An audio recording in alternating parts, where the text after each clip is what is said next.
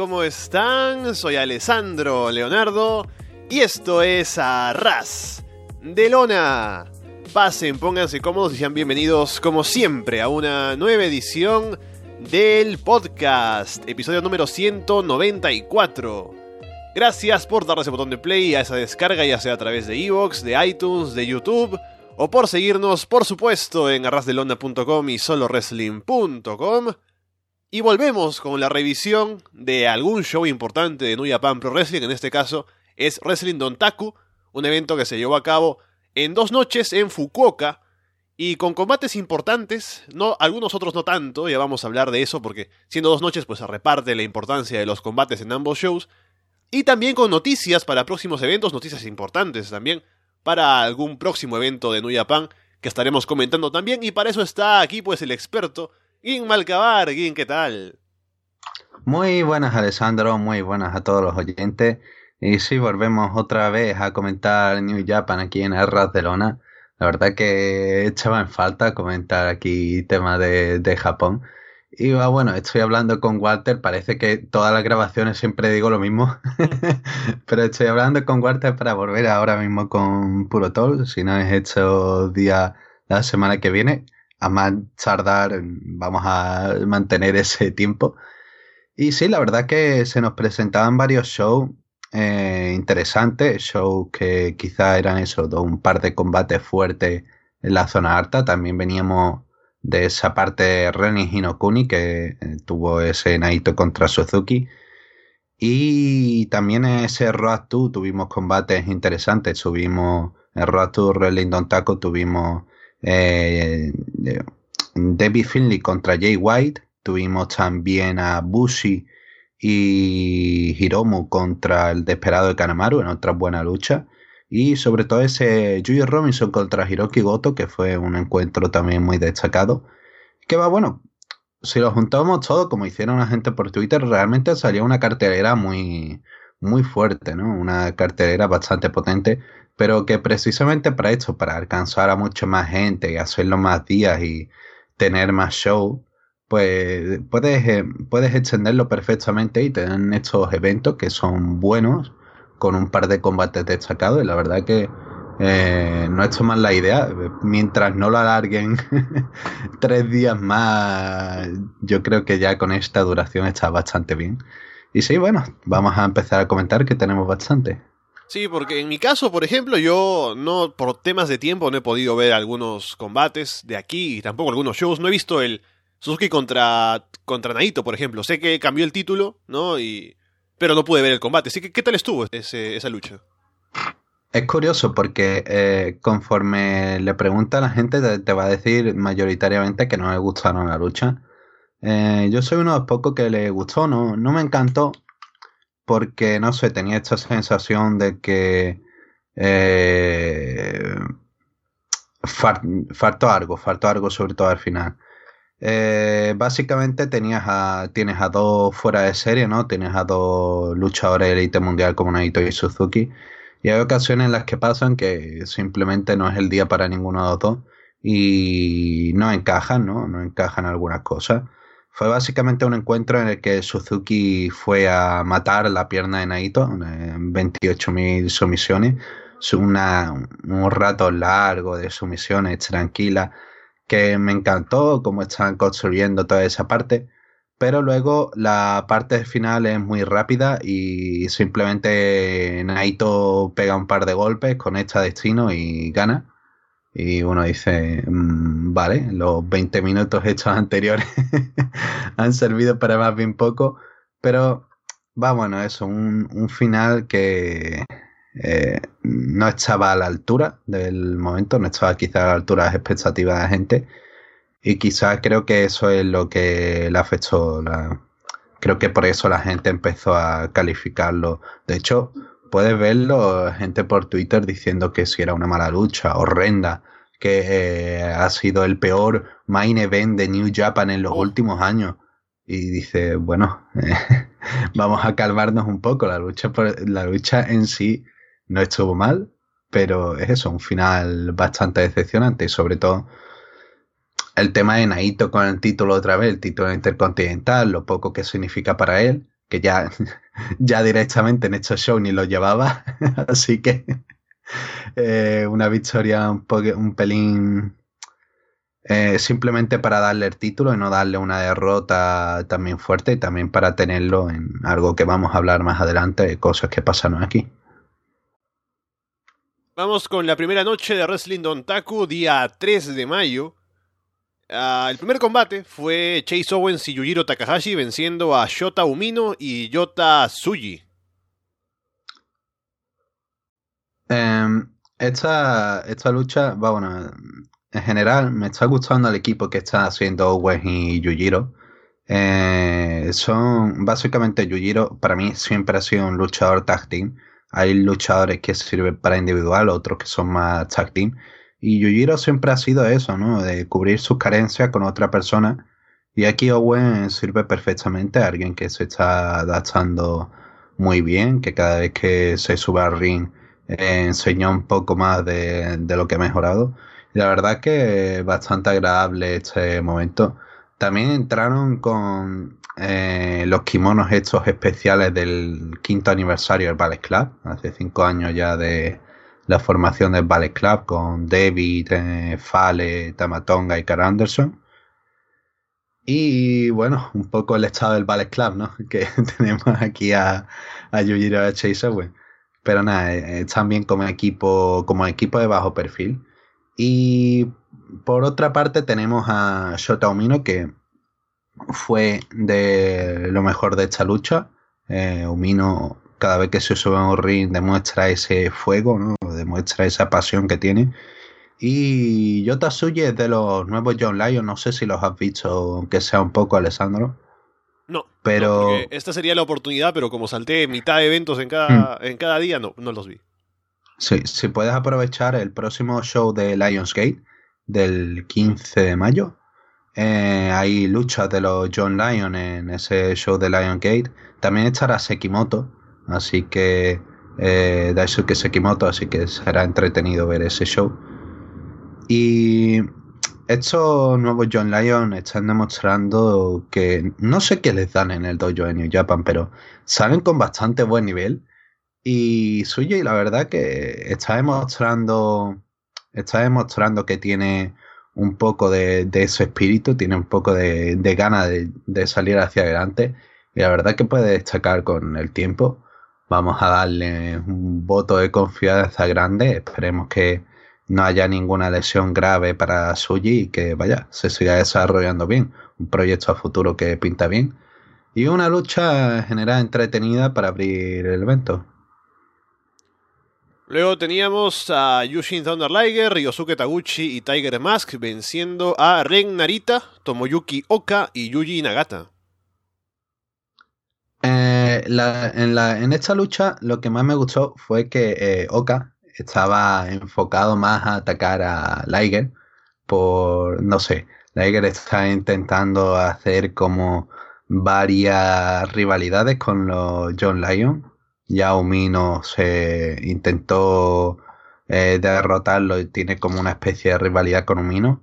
Eh, aquí ahora Oka también, en, plan de que quería derrotarlo, que está más enfocado con él.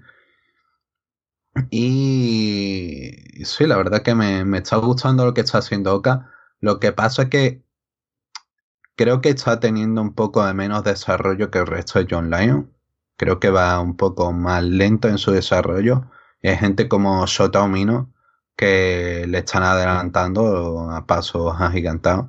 Y como Oka como no tenga ese momento de, de cambiar la actitud, de intentar eh, dar el 100% en cada momento, eh, se va a quedar atrás. Sobre todo cuando lo, cuando lo emparejan con Nagata. Nagata es quien lo está entrenando junto con Nakanishi. Es el, proyecto persona de ellos dos. Pero no sé, me está dando la sensación de que se está encajando demasiado en trabajar con Nagata y Nakanishi. Está trabajando demasiado al nivel de eh, un combate tranquilo para, para veteranos. ¿Sabes a lo que me refiero? Que tampoco tiene que esforzarse demasiado.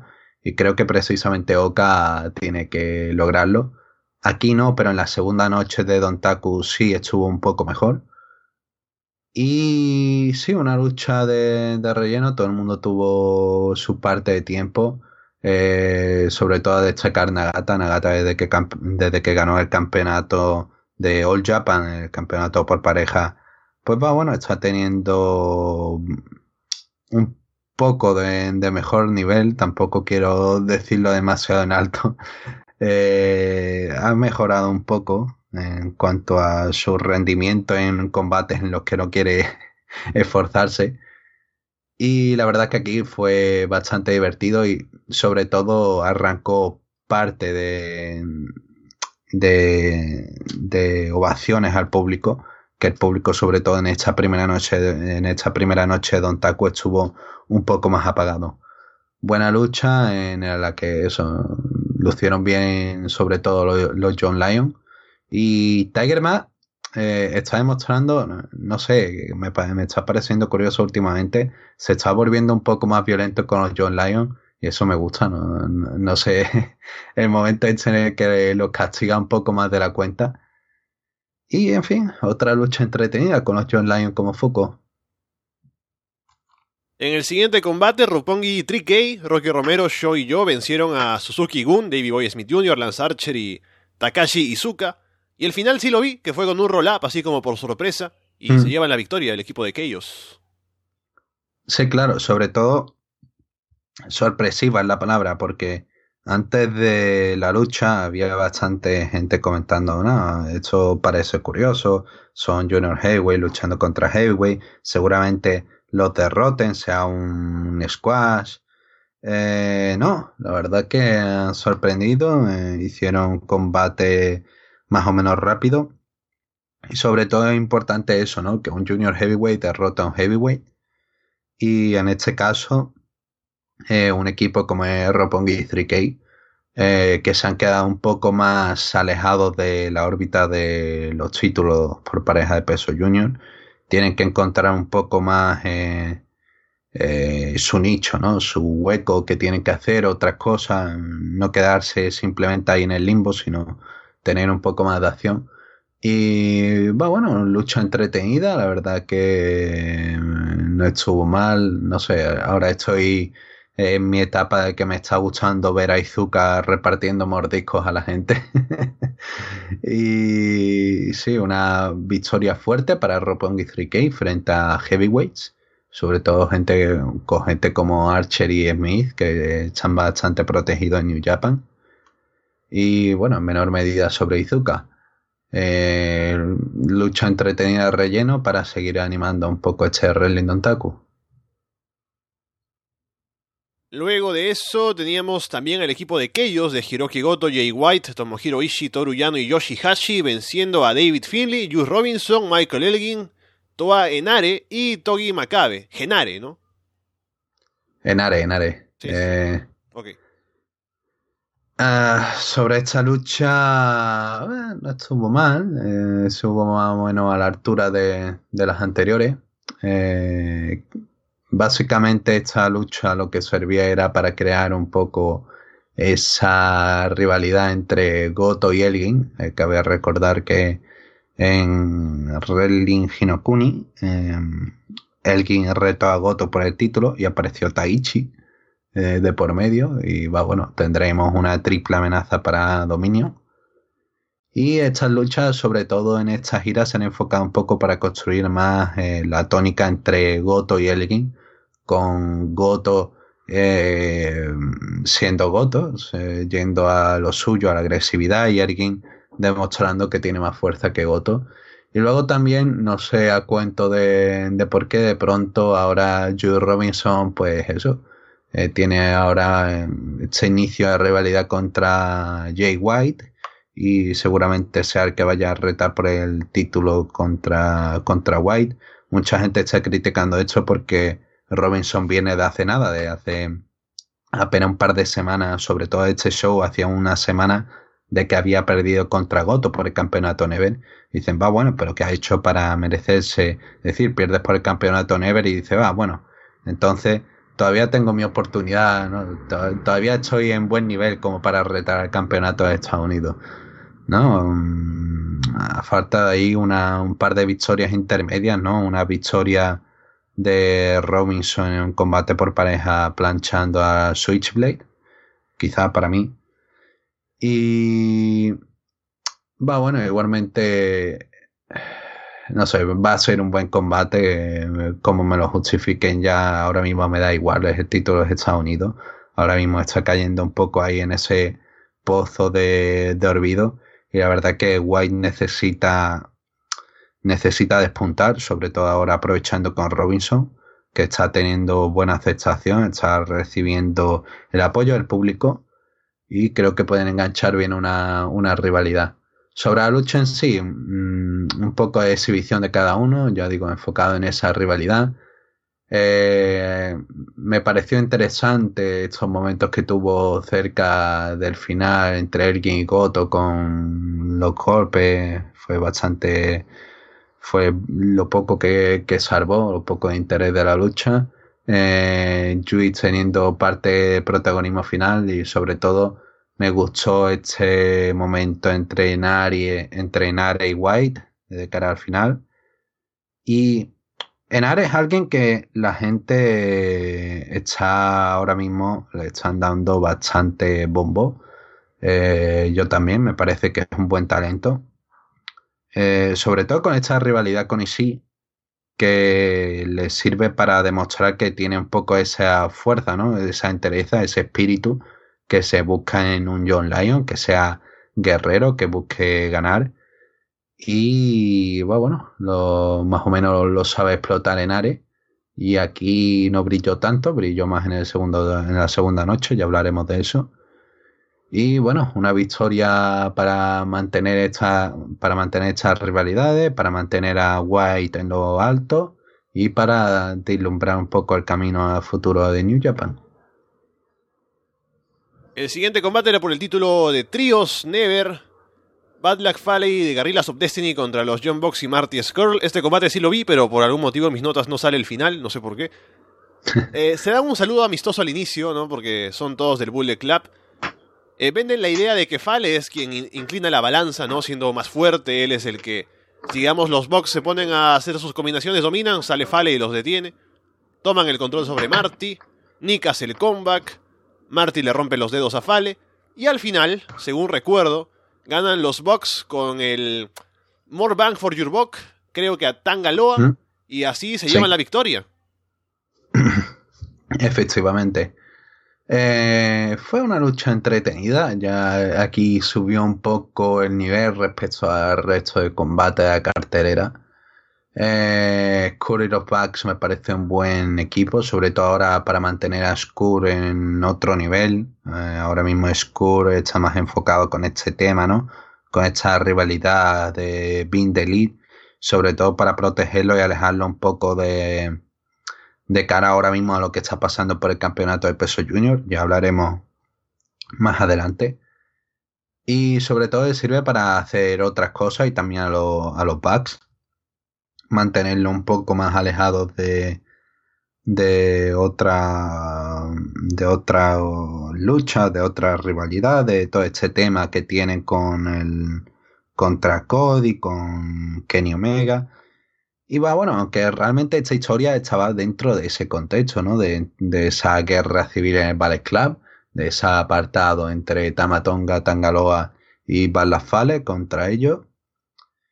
Y sí, me gustó el planteamiento de la lucha, me gustó sobre todo este momento, todos estos momentos de Marty eh, queriendo derrotar a Fale. No, no sé cuento de muy bien de, dónde sale esto, pero eh, casi que la noche 2 eh, comentó así que quería ser joven, que quería que quería derrotar a Fale. Y eh, los Bucks contra Guerrillas o Destiny me parecen una buena combinación. No sé, aquí pudimos ver algunos destellos de lo que sale cuando se juntan en un ring. Y creo que estos son los momentos en los que Guerrilla o, Guerrilla o Destiny brillan más, precisamente en luchas contra oponentes que sean un poco más atléticos, ¿no? Que tengan un poco más de velocidad y que permitan hacer un poco más de intercambio. Porque lo que tenemos claro que Guerrilla o Destiny es un combate que es más o menos eh, calmado, con un poco más de, build-up, con un poco más de hecho, no, no encajan muy bien, sino que son más de, de, de actuar, son mm, necesitan luchas un poco más rápidas, más ágiles. Y con los Bugs creo que en un futuro podrían dar una buena lucha por los campeonatos por pareja y bueno, aquí quedó algo bastante interesante entre ellos. No, no fue un combate, no fue el mejor combate anoche, pero sin duda fue donde ya se animaron un poco las cosas.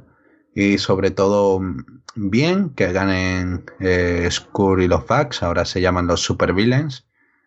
El trío este se llama Supervillains. Y bueno, termina un reinado histórico, que es el reinado de Fale, Tamatonga y Tangaloa, que han aguantado tres defensa con el cinturón. Así que uh. un aplauso, un aplauso. Tienen ahora mismo el récord, se han esforzado.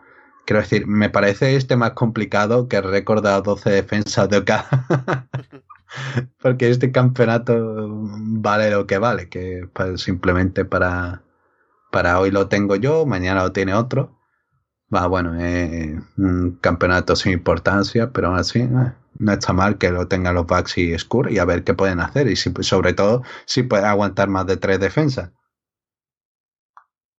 Este siguiente combate debí verlo, pero no lo vi por algún motivo. Los ingobernables de Japón, Tetsuya Naito, Evil, Bushi, Sanada y Hiromu Takahashi vencieron a Suzuki-gun, que estaba compuesto por Minoru Suzuki, Zack Saber Jr., Yoshinobu Kanemaru, Taichi y el Desperado.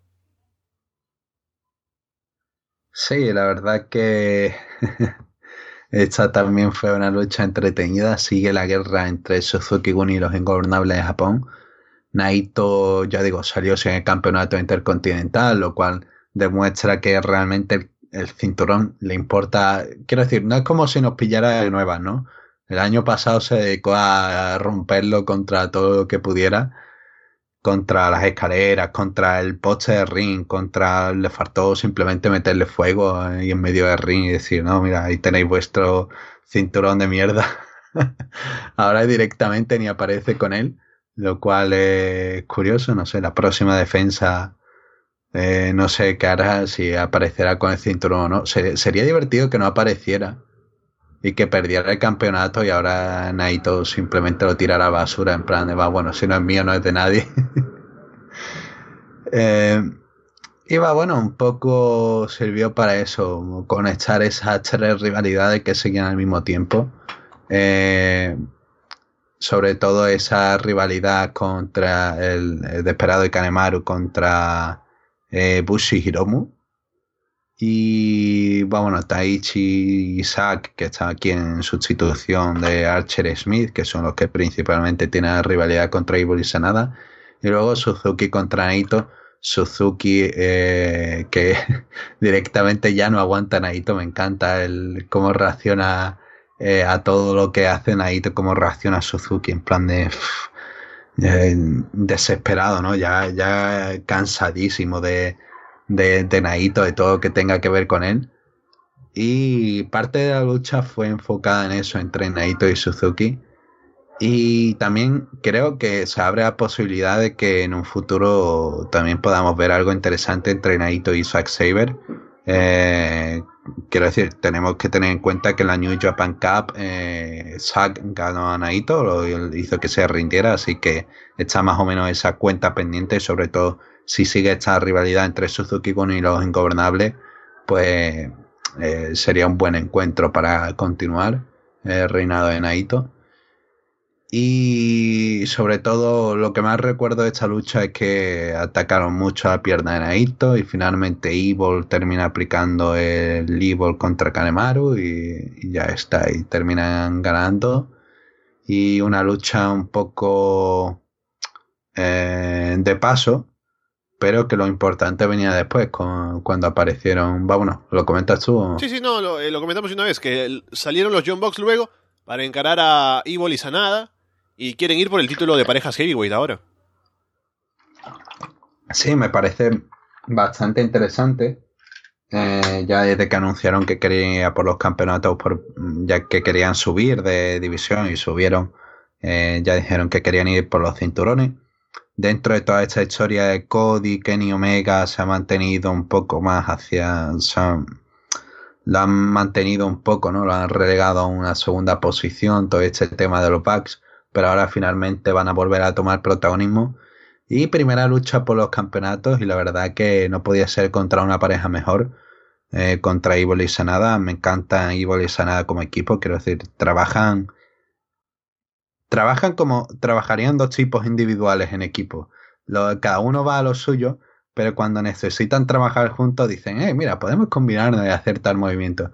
Pero principalmente es como eh, cada uno por su, por su lado, mientras que los Bucks eh, luchan un poco más cohesionados, luchan un poco más trabajando, pensando los dos entre sí. Y va, bueno, son dos tónicas diferentes tomar un encuentro por, por equipo. Aquí, va, bueno, los Bucks ya lanzaron el primer golpe con esas super kicks y ya digo, tengo bastante interés de, ver qué sale de hecho, bastante talento en ese ring y una defensa que yo sinceramente espero que no pierda ni volviese a nada, pero los Bucks vienen fuertes, tienen una rivalidad y una historia que tienen que mantener y que seguramente cumplan con un poco más de fuerza. Y para que darle esa fuerza le darán los títulos y me parece curioso eso, que, que los Bucks hayan retado antes de que, por ejemplo, los Golden Lovers, que, que los derrotaron en ese show en Estados Unidos. No sé, dentro de. Si tuviéramos que hacer un ranking entonces en la división por pareja, me parece que los Golden Lovers estarían por encima de los Bucks. Pero igualmente están, tras esa lucha, están desarrollando más historia con el Ballet Club. Y va, bueno, un combate que promete que espero que esté a la altura. Ponen esta promo, ¿no? anunciando el regreso de Bone Soldier por todo lo alto. Y yo ya sabía que iba a ser otro, otra persona, o sea, no iba a ser otra vez el Bone Soldier de toda la vida. Pero igual es gracioso, ¿no? Que te pongan a Bone Soldier, oh, el gran regreso de, de Bone Soldier. Y recuerdas lo que era y decía, bueno, no es, no es tan grande el regreso. Pero bueno, ya veríamos eso la noche siguiente. El siguiente combate es Kazuchika Okada y Will Ospreay contra Hiroshi Tanahashi y Kushida. Toman el control sobre Kushida, Tanahashi hace el comeback, Tanahashi ataca la rodilla izquierda de Okada, Osprey salta desde las cuerdas y Kushida lo atrapa perfectamente en un armbar en el ring. Kushida le aplica a Osprey un DDT desde la tercera cuerda, que luce brutal. Okada termina aplicándole un Rainmaker a Kushida para llevarse la victoria. Eh, esta lucha pues resultó bastante más entretenida. Eh, tuvieron este combate un poco más atrás en el tour, en uno de estos shows de Raw si mal no recuerdo. Y este combate pues estuvo bastante eh, a la altura, quiero decir, mejor que esos combates por pareja a los que nos tiene acostumbrado en New Japan, en los que, bueno, pudimos ver un poco cómo avanzaban cada uno. Eh, Mm, de hecho, me, estos son los combates que quiero porque me dan esa sensación de eh, quiero ver ese Osprey contra qué, pasaría entre Osprey y Tanahashi, qué pasaría entre Kushida y Okada. Y aquí cada uno demostró básicamente cómo conocen a su rival y sobre todo cómo pueden adaptarse con un rival distinto, en este caso Kushida con Okada y Tanahashi con Osprey. Tanahashi fue el que tuvo un poco menos de trabajo en esta lucha con, que Kushida. Kushida fue básicamente el que estuvo más, eh, más ocupado. Eh, buenos intercambios con Okada. De hecho, las partes que tuvo Kushida con Okada me parecieron magníficas, sobre todo esta parte del final. Y cuando busca el hoverboard lock, pero Okada consigue convertir y aplica el Tombstone, me pareció un momento magnífico. Y sobre todo cómo seguía esta rivalidad entre Tanahashi y Okada y cómo Okada lanza a Tanahashi antes de aplicar el Rainmaker a Kushida. Y eso eran las rivalidades del próximo día de Rally Taku explotando un, día antes y dando una buena lucha por pareja. La verdad no me quejaría si todas las luchas por pareja de, de New Japan tuvieran esta intensidad y este interés. Luego pasamos al co-main event, el combate previo al main event. Kota Ibushi contra Cody Rhodes. Cody lleva a Ibushi a las cuerdas, le da un beso en la mejilla. Cody en un momento parece haber lastimado el cuello de Ibushi, o parece más bien haberse lastimado el cuello él. Sale del ring para recuperarse, pero por supuesto es una trampa. Cody lanza a Ibushi en su plex frontal sobre el filo del ring. Cody toma el control, le escupe agua en la cara a Ibushi, le escupe de paso a Don Callis. Ibushi salta en triángulo Moonsault hacia afuera. Cody golpea a Red Shoes por error. Ibushi pone a Cody sobre una mesa en el ring. Salta encima en doble foot stomp, pero la mesa, japonesa por supuesto, no se rompe. Ibushi vuelve a saltar en foot stomp con Cody ahí arriba en la mesa. Y Cody abre un agujero ahí, en el centro de la mesa con su espalda. Y sangra de la espalda, porque esa mesa era. no era para el wrestling, pero ahí estaba. Cody consigue aplicar el Crossroads, pero cuenta en dos. Cody aplica al final un Breaker, algo extraño porque Ibushi cae más sobre su espalda, sobre la espalda de Cody, que sobre la lona, lo que en realidad hace que el movimiento sea menos peligroso, pero queda feo. Cuenta de tres y victoria para Cody. Bueno, menos peligroso para Ibushi, para, para Cody. Sí, sí, sí. Parece que básicamente se va a romper él mismo la espalda. Eh. Lo siento, pero voy, a empezar por el final. Es que ese movimiento eh, me pareció tan, tan, tan magnífico, tan magnífico para cerrar un combate así con momento con momento de que, que le costaba, ¿no? Con, sobre todo con ese spot con la mesa y entre, entre eso y esto. Oh, Dios mío. Me pareció magnífico. Eh, irónica y no irónicamente. La verdad que fue un combate bueno. He visto bastante crítica de, no, este combate ha sido horrendo otro combate malo de Cody, otro combate que ha estado eh, lamentable. Y obviamente no ha sido tan bueno como la combinación que tuvieron en Wrestle Kingdom, que la verdad que fue una sorpresa muy grata. Esta lucha estuvo un poco menos al nivel, no, no sé, que tú que has visto también el combate de Wrestle Kingdom, eh, ¿te dio esa sensación, Alessandro? Yo, igual que tú, pienso que el de Wrestle Kingdom estuvo mejor, pero me gustó cómo se llegó a este combate. O sea, ya luego de haberse visto la primera vez, aquí creo que hubo menos de Cody haciendo. O sea, también hacía tiempo, ¿no? Quemaba tiempo saliendo del ring y demás. Pero me parece que estuvo bien. Y aparte con el mm. final, ¿no? Que es un final limpio dentro de lo que cabe. Creo que estuvo bien. Sí, la verdad que estuvo bastante bien. Y va, bueno, de un principio más o menos intuíamos que Cody iba a ganar, ¿no? sobre todo después de esa victoria de Ibushi en Wrestle Kingdom. Y va, bueno, después de haber ganado a Golden Lovers, el siguiente paso para Cody para seguir humillando a Kenny Omega era derrotar a, Ibushi de, de, manera individual. Y Cody hizo muy buen trabajo como heel. Eh, todos los movimientos que hacía, todas las expresiones tenían seguían parte de esa rivalidad y seguían parte de la historia del encuentro. Eh, el momento de, la mesa, qué decir del momento de la mesa, me pareció... es que me pareció tan Kota Ibushi que, que pasara esto. Cuando pienso en Ibushi no pienso, lo primero que se me viene a cabeza no son, aparte de los grandes combates, no, no es eso, lo primero que se me viene son las locuras y los fallos enormes, garrafales, que va, bueno, él consigue solventar de alguna manera y u otra. Y aquí el hecho ese de, de la mesa, de Dios mío, como, como Ibushi se lanza con ese Footstone y Cody se queda ahí agarrado a la mesa. Increíble, increíble, increíble el momento y sobre todo increíble, no sé si te has fijado cómo cae Ibushi que Ibushi cae de cabeza contra ring. Quiero decir, él no podía haber elegido otra manera de caer, ¿no? No sé, dando vuelta a la espalda, otra manera. No, cae de cuello.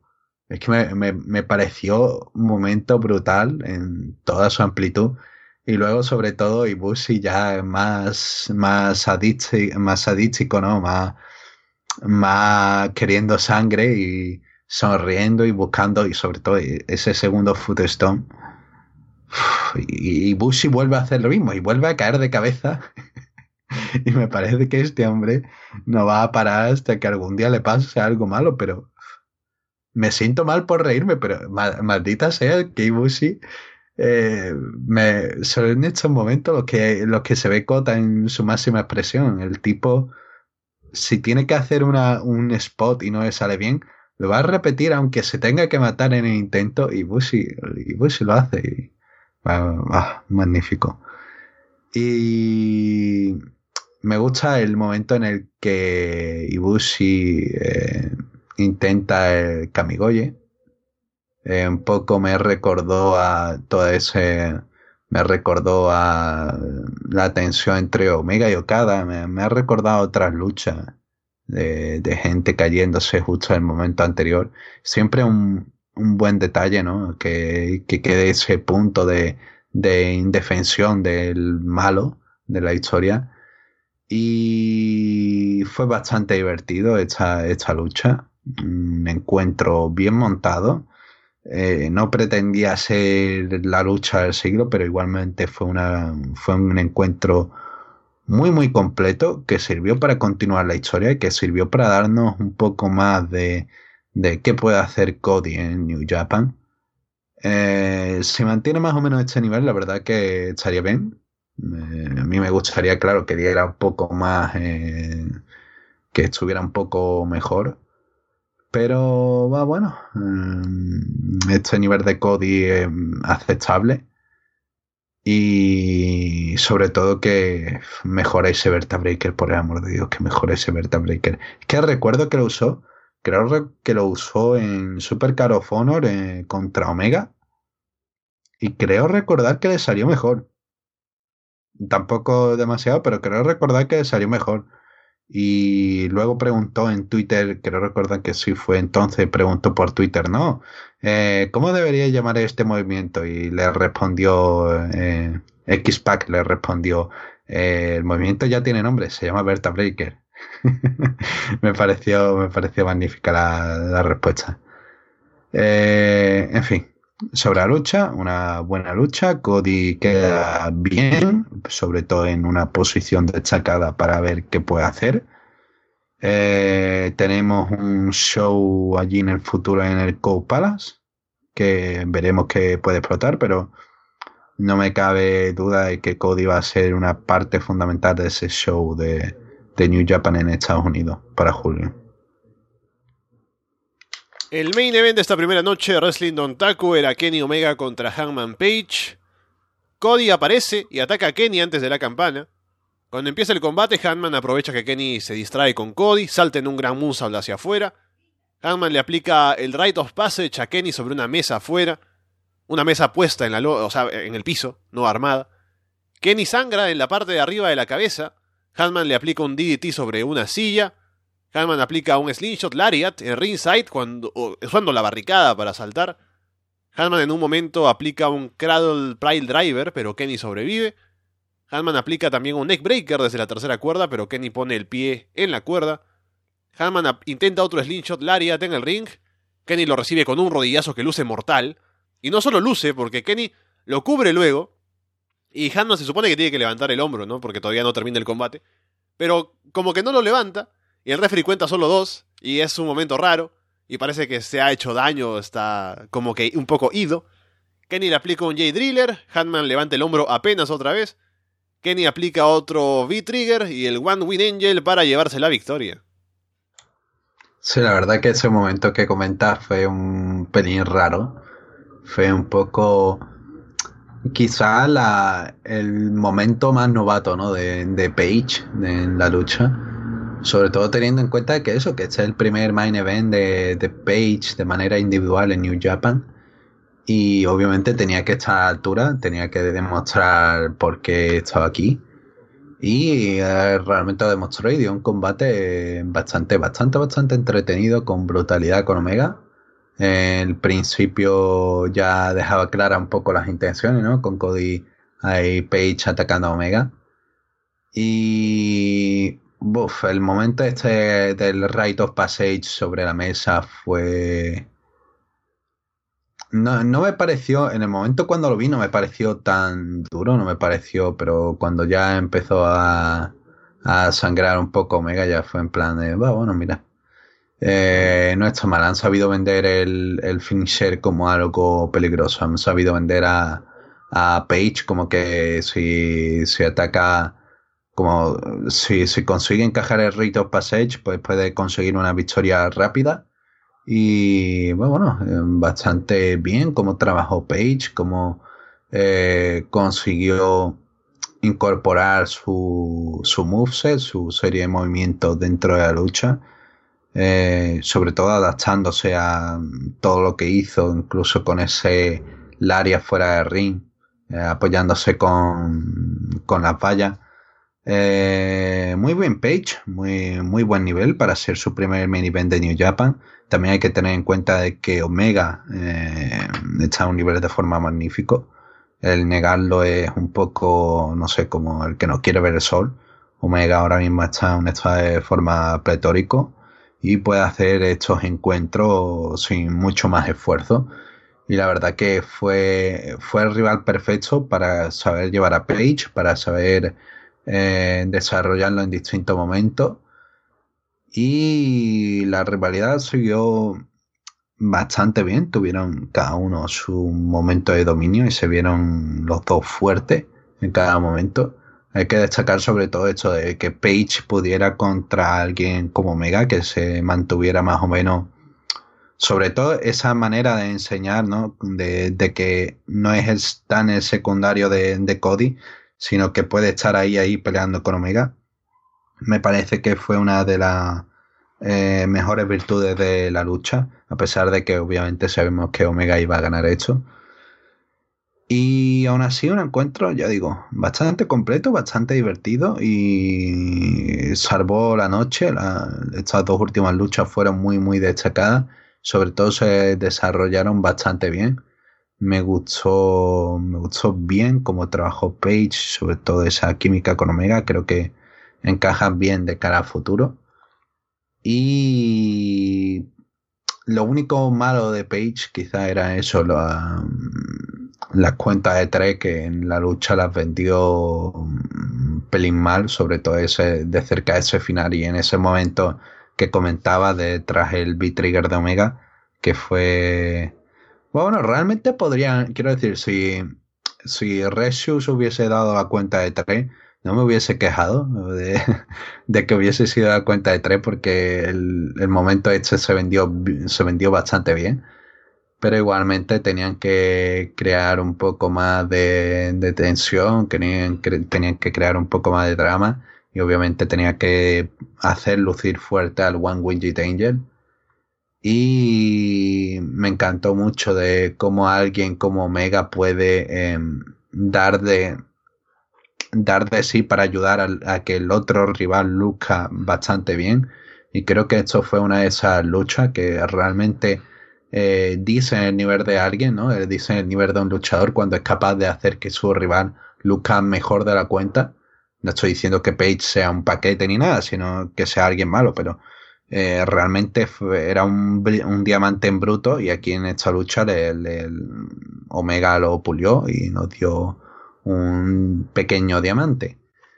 Y sí, la verdad que bastante contento con el resultado, con el rendimiento de Page y vaya con este show en general. Sí, que le hayan dado el main event ya dice que saben que tienen algo importante con Page y a ver si para más adelante, a partir de ahora, de la buena actuación que dio, pues lo vemos compitiendo por algunos títulos, más metido en la órbita de las cosas que son importantes en Japan y no solo como otro más del Bullet Club, ¿no? Así como Yujiro, como Chase Owens, que ese era básicamente su rol antes de empezar a esta, mm. esta guerra civil, ¿no? Y junto a Cody y demás. Sí. Así que veremos cómo le va a Hanman Page. Pasemos a la segunda noche de Wrestling Don Taku. Al día siguiente, el 4 de mayo, en Fukuoka también. El primer combate, Yushin Thunder Liger, Ryosuke Taguchi y Tiger Mask vencieron a Ren Narita, Shota Umino y Yuya Uemura. Eh, Uemura, que es el otro John Lyon, nuevo que se ha incorporado, que puede distinguirlos a los dos perfectamente entre Yota y Yuya, principalmente por una característica. Uemura tiene más físico, es un poco más grande y la verdad es que cuando los ponen uno al lado del otro se nota, se nota demasiado. Eh, Yota, Yota Suji quizá tiene un poco más de técnica que, que Uemura, pero así Uemura luce bien. Y lucha inicial entretenida, ya digo, sirve un poco esta rivalidad que está teniendo Liger contra John Lyon, ¿no? Esta, estas primeras luchas de, de New Japan. Eh, aquí se encaró con Narita y sobre todo la lucha estuvo enfocada en castigar a, a Uemura y hay un momento que me parece magnífico que, eh, no sé, Tiger Mask, que a lo mejor lo habían despertado algo, se, tuvo un mal despertar, ¿no? Y tiene a Uemura en el suelo y le lanza unas bofetadas a la cara. Pero madre mía, que me eché las manos a la cabeza diciendo, pero, pero, de la nada le empieza a atacar, pero con una dureza que digo, está totalmente, está totalmente desorbitado, no sé, me, me, me, fascinó el momento este de, ¿no? De, de Tiger, de... es que me recordó tanto eso de, no, estoy durmiendo, ¿no? Pero despiértate, es que no. Y me pareció magnífico ese, ya digo, si puedes ver el momento, si puedes ver ese momento, es que es fenomenal como le lanza una bofetada cara que digo, Dios mío, esto es John Lyon, ¿cómo los tienen que estar tratando? Pero así nada, fue un combate divertido para abrir el show. Todos lo hicieron bien, sobre todo John Lyon. Eh, Shota fue otra vez el que se llevó más el protagonismo, ¿no? Y que están desarrollando un poco más los movimientos. Eh, está teniendo un poco más ese avance, sobre todo para ver si consigue una excursión a final de año a México o Estados Unidos. Y buena lucha para iniciar. Luego teníamos a Chase Owens y Yujiro Takahashi venciendo a Tomoyuki Oka y Yuji Nagata. Eh, otra lucha que sirve un poco más para contar esa historia de que te digo de, de Owens y Yujiro intentando hacer equipo. Eh, me gustan bastante, siguen cubriéndose y sobre todo en esta lucha estuvieron mejor que en la noche anterior. Eh, tampoco hubo mucho más aquí en, esta lucha. Oka fue quizás el que más intentó tener protagonismo. Eh, parece que tiene esa mini rivalidad con Owens, con Owens porque Owens ya, eh, ya lo ha cubierto un par de veces eh, a lo largo de, de este año. ya lo ha cubierto varias veces tras aplicarle el package para el driver. Y más o menos Oka lo empieza a conocer. De hecho, es divertido porque Oka, eh, Owens va a buscar el package para el driver y Oka consigue escapar de él. Me parece un buen detalle. Me parece que van, van dándole un poco más de personalidad a Oka. Aquí Oka se lució mejor de la noche anterior. Y sí, un combate, la verdad que mm, no voy a decir que fue más entretenido de la noche, pero bueno, estaba bien para sobre todo para abrir boca al público. Luego, Roppongi Trikei otra vez vencieron a Suzuki Gun, esta vez compuesto por Taichi Taka Michinoku y Takashi Izuka. Eh, esta lucha, bueno, no fue ni mala ni, ni demasiado mala, simplemente fue olvidable. Izuka tiene un poco más de importancia eh, con esa mordida, ¿no? Y poco más hubo en la lucha. Quizá Taichi, que está bien, está en 2018 magnífico. Y aquí pues tuvo los momentos que tuvo los aprovechó. Y poco más. La verdad que espero que estas victorias estén sirviendo a Roppongi sobre todo para el tema de eh, una oportunidad por los campeonatos Never de trío o ahora que están que están contra los Bucks y contra Skur. Me parecen que me parece que la combinación más perfecta, ¿no? Roppongi 3K contra Skur y los Bucks. Y bueno, también soy yo ganando y siguen camino a una posible oportunidad por los campeonatos por pareja de peso junior. No hay mucho más que, que comentar. Aquí sí que la lucha, el evento cayó un poco más de nivel, pero igualmente entretenido y seguimos hacia adelante. Después tuvimos a Tomohiro Ishii y Toru Yano venciendo a Toa Enare y Togi Makabe. Esta lucha, la verdad que no ofrecía nada nuevo, no ofrecía nada nuevo y seguía un poco más contando esa rivalidad entre Enare y Ishii. El que va, bueno, Enare sigue demostrando que quiere estar a altura, pero Ishii simplemente eh, es demasiado Ishii y lo, lo destruye cada vez que tiene oportunidad. Y el pobre Enare, pues nada, aguanta como puede. Eh, Macabe tuvo esta noche, iba a decir que me parece fascinante de Macabe, pero no, eh, es lo típico de Macabe, ¿no? Le, pagan por, por estar aquí y va, bueno, él hace un poco lo suyo, no sufre ninguna caída sin a, la lona, no vaya a ser que se haga daño, simplemente hace un par de golpes y venga, otra cosa. Y ya no y sí consiguen otra victoria, em, que les ponen ahí de una manera más o menos eh, destacada dentro de la división por pareja y a ver si en un futuro consiguen otra oportunidad, a ver qué, hacen con Isi ya no, sobre todo por Isi. Eh, bueno, tampoco que tengan ahora mismo mucho tiempo más, ¿no? De cara, sobre todo de cara al G1. Eh, pero al menos, no sé, que consigan hacer algo con, algo con Isi que le den un poco más, algo de importancia, algo, algo entretenido, no sé, algo mejor que Edson, con otro combate así para, para olvidar, ni muy malo ni muy bueno.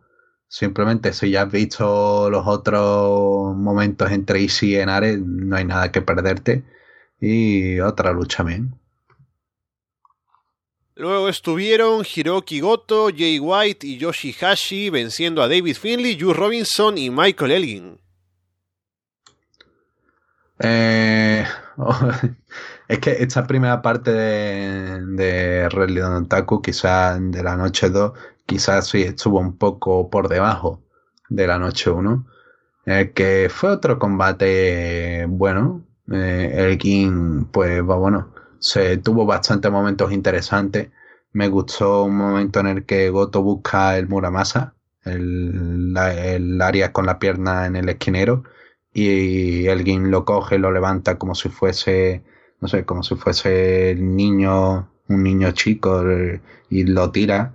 Parece magnífico y un poco que sirve para esa rivalidad. Están asentando eso de que alguien es más fuerte que Goto, a pesar de que Goto es, eh, es un poco más violento, un poco más agresivo, pero alguien le supera completamente en fuerza. Eh, White tuvo buenos momentos en los que iba por Finley y luego también iba por a por Robinson, así que estaba un poco nadando entre esas dos rivalidades, ¿no? Dentro de la lucha. Eh, la verdad que eso no fue una mala lucha, sirvió para continuar con las rivalidades y quizá el que mejor le vino a esta lucha fue Yoshihashi, que fue el que consiguió la victoria eh, sobre, sobre todo sobre, sobre Finley. Y digo sobre todo porque es que me está dando un poco de, pena porque Finley está mejorando bastante, está dando un buen nivel. Ese main event contra White en, el Road to Taku fue una muy buena lucha. digo, si tienes oportunidad de vértela, eh, más o menos lo vas, lo vas a disfrutar. Buen encuentro. Y Finley se mantiene está dando muy buenas participaciones y no me importaría para nada verlo en el G1 Climax. La verdad que creo que creo que podrían salir bastantes cosas interesantes. Y aquí con Yoshihashi, pues va bueno, creo que pueden dar algo, pueden dar algo más. En el G1 no, no darían una lucha destacada noche, pero sí sería una lucha más o menos entretenida de, de una noche el G1 perfectamente. Y bueno, eh, ya digo, otro combate bien, nada más que comentar. Y lo más interesante vino después de. Bueno, me comentas tú o yo. El ataque de Taichi. Oh, bueno, salió. no, yo salté incluso eso, así que adelante. Eso, salió Taichi, eh, nada más que acabó la lucha, salió Taichi con el micrófono y empezó a pegarle a Goto, empezó a estrangularlo. Elgin apareció, lo vio así desde lejos y Taichi se, se fue corriendo. Y bueno, desaparecieron y al final quedan en el ring, eh, quedan Juice y está cuidando de, de Finley tras, que, tras haber perdido. Guay, eh, están Juice y Finley en el ring. White parece que se va, pero se empieza a acercar poco a poco. Se empieza a deslizar así en el ring al estilo Randy Orton y se empieza a acercar poco a poco. Llega un momento en el que dice ya se ha pegado demasiado a Juice Robinson. Es imposible que Juice no se haya dado cuenta. Y Juice se da vueltas como sorprendido, eh, evita el Switchblade y más o menos hacen un cara a cara y coge, eh, coge desde fuera del ring eh, White el campeonato, lo sube, lo sube le dice a, a, eh, vas a perder como en las otras luchas titulares, no, no va a cambiar nada para ti, sé qué. Y sigue un poco con esa, con ese tema de que eh, Juice Robinson es un poco el Goto 2.0, ¿no? El Goto extranjero y cada vez que tiene una oportunidad por un campeonato falla. Ya falló por el campeonato de Estados Unidos, falló por el campeonato Never, ahora otra vez por el campeonato de Estados Unidos veremos qué sucede. Y, y curioso, ¿no? Curioso esta, esta historia, a ver cómo. Y lo otro, si consigue... no me equivoco, hay anunciado una triple threat por el título Never. Sí, exacto, para Dominion, que es, Es con- entre Con Elgin y Taichi. Elgin y Taichi contra Goto. Qué raro, ¿no? Es muy poco común ver combates triple threat así por títulos individuales. Sí, en- exacto. Y encima con Taichi ahí metido, ¿no? O sea, no, no sé qué va a salir de ese combate. Taichi, ya digo, es el. Está teniendo un buen 2018 para lo que había estado haciendo Taichi. La verdad, está rendiendo a un buen nivel.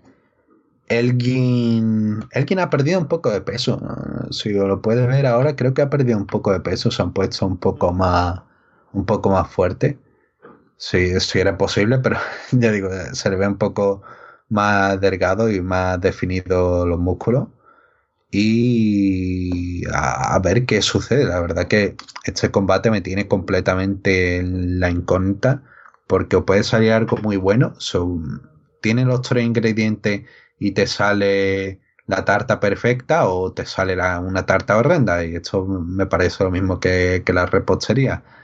Y es complicado el hacer un balance, ¿no? Contra con alguien como Elgin y Taichi y a no ser que los lleven todo al mismo estilo, me parece que va a ser complicado el intentar igualar esto.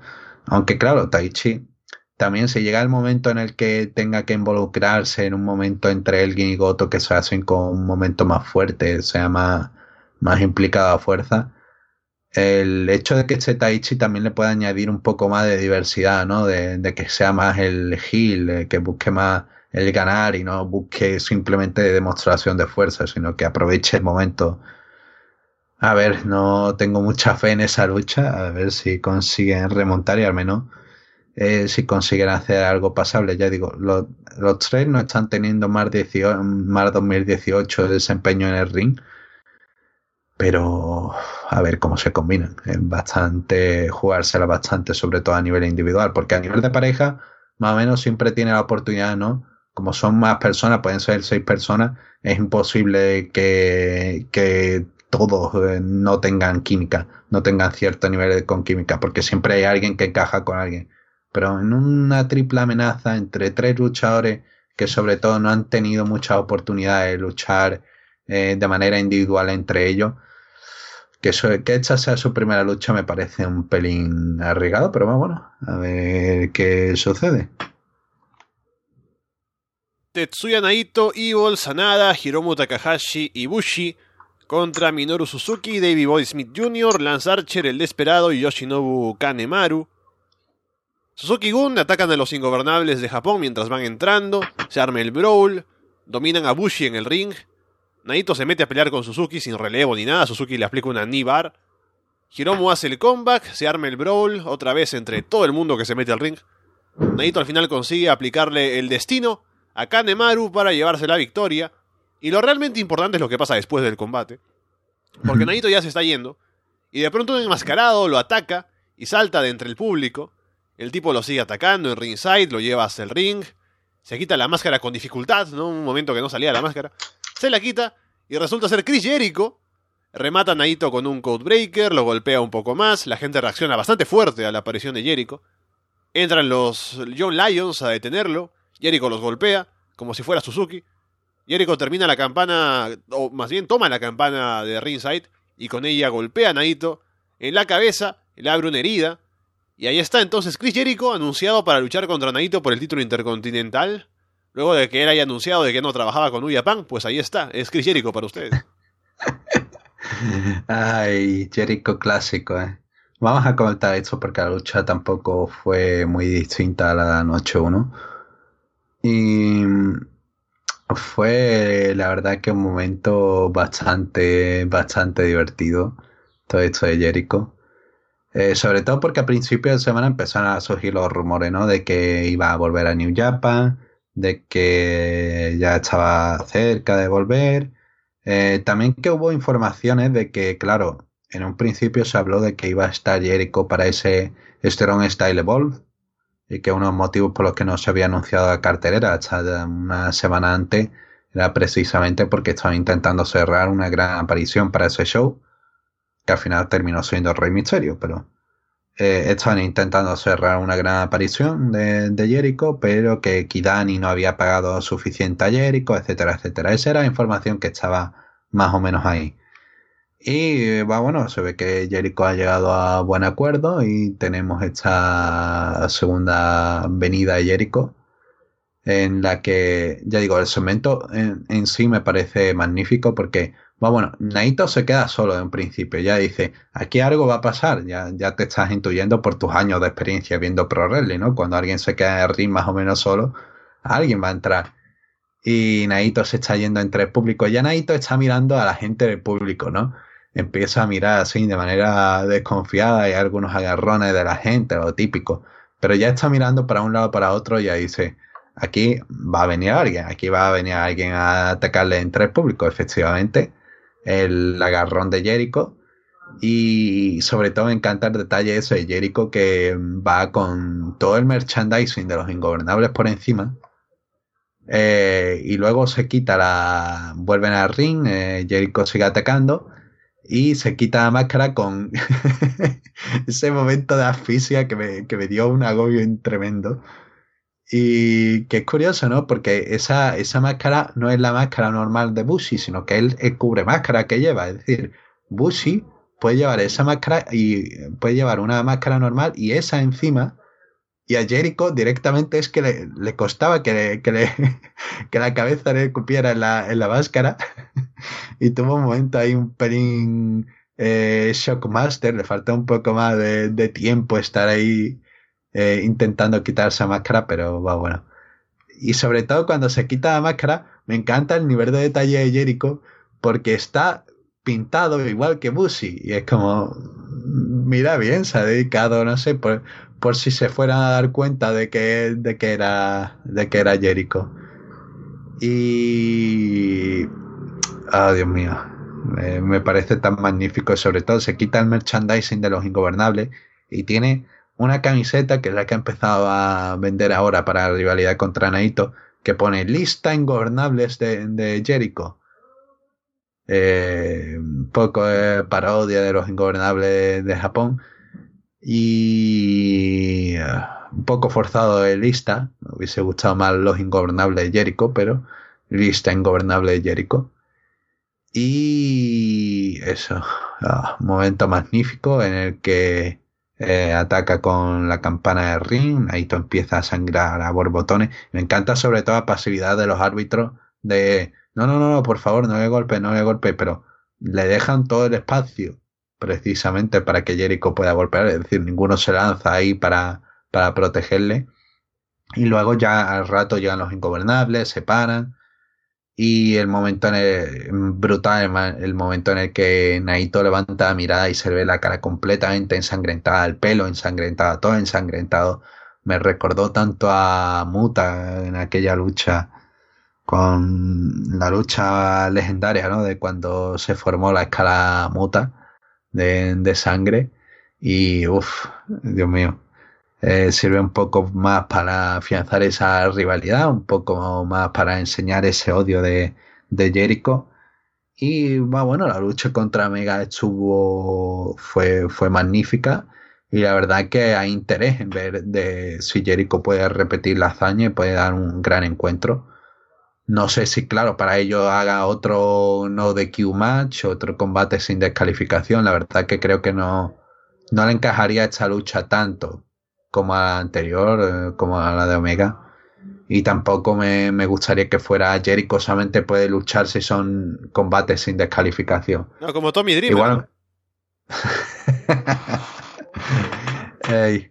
y sí, el Jericho extremo, ¿no? Jericho, Deathmatch Jericho. Eh, uf, la verdad que no me gustaría que se quedara ahí Jericho solamente luchando sin descalificación. Pero igualmente otra estipulación podría venirle bien a la lucha, no sé. Ahora mismo cuál, pero otro tipo de estipulación que no sea un mero no de Q eh, podría dar un poco más de interés. Pero claro, habría que encajar el, elemento o lo, que, o lo que se quisiera hacer, se tendría que encajar en las próximas giras de New Japan. Aún así, eso, nos queda un encuentro bastante grande para Osaka Yo Hall para el 9 de junio y una lucha que sin duda alguna promete ser un, gran encuentro. Luego teníamos Cody Rhodes, los John Box, Marty Skrull y Hangman Page contra Kenny Omega, Kota Ibushi, Tamatonga y... Espera, eh, Fale y los Guerrillas of Destiny. Mm. Marty dice que va a demostrar que es un heavyweight, aplicándole un body slam a Fale. No funciona. Hay un momento de buenos intercambios entre los Bucks y Guerrillas of Destiny, como ya habíamos visto la noche anterior. Hanman le da el relevo forzado a Matt para que entre a luchar contra Ibushi. Matt entra, pero no quiere, así que le da el relevo a Marty de nuevo. Los Bucks encaran a Kenny e Ibushi, pero ambas partes dudan hasta que intervienen otros, no, no llegan a luchar. Los Bucks dejan, mareados a, dejan mareado a Fale, con una doble super kick. Marty finalmente levanta a Fale, pero lo vence el peso y Fale le cae encima. Cuenta de tres y victoria para el Bullet Club del otro lado. Luego del combate salen Chase Owens y Yujiro. Todos se quedan en el ring conversando y hacen finalmente el Two Sweet, lo cual a algunos de ellos les puede costar bastante caro. Y se unifica el grupo, supuestamente. De hecho, se escucha así a, a lo lejos a, a Matt o Nick Jackson, alguno uno de los Bucks era, y se le escucha decir, se, se algún Stutch, eh, se algún... Ay, la palabra en español. Eh, si hay algún esbirro de. Si hay algún esbirro de WWE mirando, bueno, no dijo lo de WWE, pero cada vez que dicen los Stutch eh, se refiere a alguien de WWE. Dice: si hay algún Stutch mirando, esto nos puede costar 125 mil dólares. y uff, 125 mil dólares solamente por lanzar el Two Suite, madre mía. Uf, en fin, sobre la lucha, eh, divertida, una lucha bastante divertida para continuar las rivalidades. Eh, me gustó esto de que Skur, no sé, me hizo gracia el que intentara demostrar que podía ser Hulk Hogan con Andre Giant, sobre todo señalando a Falk, que era su Andre Giant, intentando aplicarle el body slam. De hecho, aplica un body slam antes, no, recuerdo a quién, creo que fue uno de los de los guerrillas o Destiny, y señala a Fale y le dice, no, tú, tú vas a ser el siguiente. Y Fale hace el, amago de entrar en el ring y, Marty se va. Me pareció, dentro de la lucha me pareció una, una historia divertida. Y sí, la verdad que quedan bastante cosas, quedan bastantes detalles interesantes, sobre todo ese tema de eh, cómo se mueve la, rivalidad, entre comillas, ese posible combate entre los guerrillas of y los Bucks. Tienen buenos momentos. Eh, cruces entre Nick y Tamatonga. Eh, sobre todo hay que tener en cuenta eso de que Tamatonga parece que es un poco el tercer líder, del líder a la sombra, a la espera de ver qué hacen Kenny y Cody. Y sobre todo con los Bucks, que tienen un gran poder dentro del club y que más o menos parece que eh, ha conseguido reunirlos en torno, otra vez en torno a su, en torno al Ballet Club, pero en torno a su liderazgo, en torno al liderazgo de, Tonga. Eh, no sé por qué, pero me hace gracia, me hizo completamente gracia el ver a Ibushi haciendo equipo con Fale y dándole el cambio. No sé, eh, eh, tengo, estoy tan acostumbrado a ver, de haber visto otras luchas en las que Fale directamente mataba a Ibushi que es un poco la desconexión, ¿no? De mm, no me no puedo verlo haciendo equipo. Es como ver a Tanahashi Okada haciendo equipo. Mi cabeza no puede, no puede computar eso, ¿no? Eh, y ah, también hay detalles curiosos, hay detalles curiosos, sobre todo ese momento en el que los Bucks se encaran a Omega y a Ibushi. Y va, bueno, Omega no quiere pelear con ellos, los Bucks quieren hablar, y Bushi es el que dice, no, no, no, aquí estamos para luchar, aquí vamos a luchar. Es un poco el que provoca más a Omega, pero así lo sacan Page y sacan a los Golden Lovers, lo sacan Page y Cody. Y es curioso, ¿eh? durante toda la lucha, durante todo el momento que hay, Cody, eh, uy, Cody, eh, Kenny no lanza ningún golpe contra Bucks, ninguno. No hay ningún tipo de toque, no hay ningún, no hay nada, nada de contacto. Pero Ibushi sí, Ibushi sí contacta contra ellos les aplica el Golden Moonsault. Y de hecho me parece curioso eso de que después de que aplica el Golden Moonsault, ¿quién es el que felicita a Ibushi? Omega. Y no sé, me parece que siguen trabajando con cada momento de la lucha, con cada instante, con cada. con cada. madre mía. Eh, momento de cosas que pasan por ahí por la calle. En fin. Eh, con cada con cada interacción que tienen, me parece magnífico que puedan encajar todo eso y que salga, que sigan con la historia a pesar de que, claro, sean con toda la locura de un encuentro y que puedan mantener eh, la, la, secuencia lógica de lo que pasa en la lucha. Sobre todo eso, en ningún momento en el que los Bugs ni, los, ni Kenny se tocan. En ningún momento. Y va, bueno, poco manteniendo ahora parece, no sé, parece que el club se ha unido en torno a Tamatonga, en torno a un líder original del Palette Club. Eh, Fale siempre ha sido y es el underboss, así que él no vale tanto como líder como Tonga. Me parecería, si consiguen que Tonga se incluya dentro de la rivalidad entre Ken y Cody, la verdad que estaría bastante bien, le daría un, un giro de interés, ¿no? En plan de, ustedes estáis ya fuera de, lo nuestro, nosotros estamos aquí, eh, nosotros somos el club y tenemos que seguir a pesar de vuestra disputa. Y me parece magnífica la foto de, de Ibushi que cuando ganan, Ibushi estaba bueno, esperando la celebración, Kenny se ha ido con Cody eh, a buscarlo.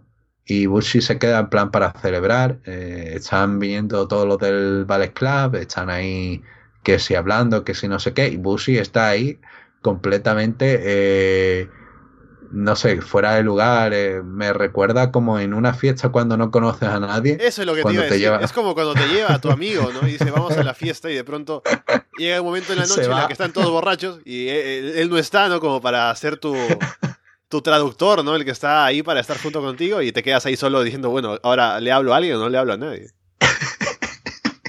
exacto, exacto. justamente lo mismo. Y la cara de Bushi mirando al Ballet Club y diciendo, ah, bueno, esto no. Yo no soy del Ballet Club, yo nunca he estado con ellos y se va porque no tiene nada más que hacer.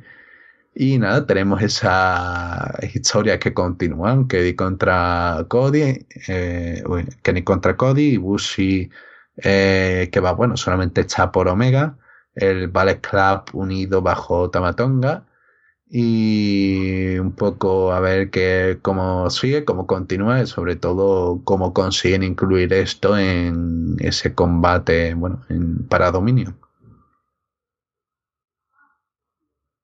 Luego teníamos el combate por el título Junior Heavyweight, Will Osprey contra Kushida. Pelean en ringside, Osprey salta desde la barricada y Kushida lo atrapa en un armbar ahí afuera. Kushida ataca el brazo izquierdo de Osprey, el cuello también.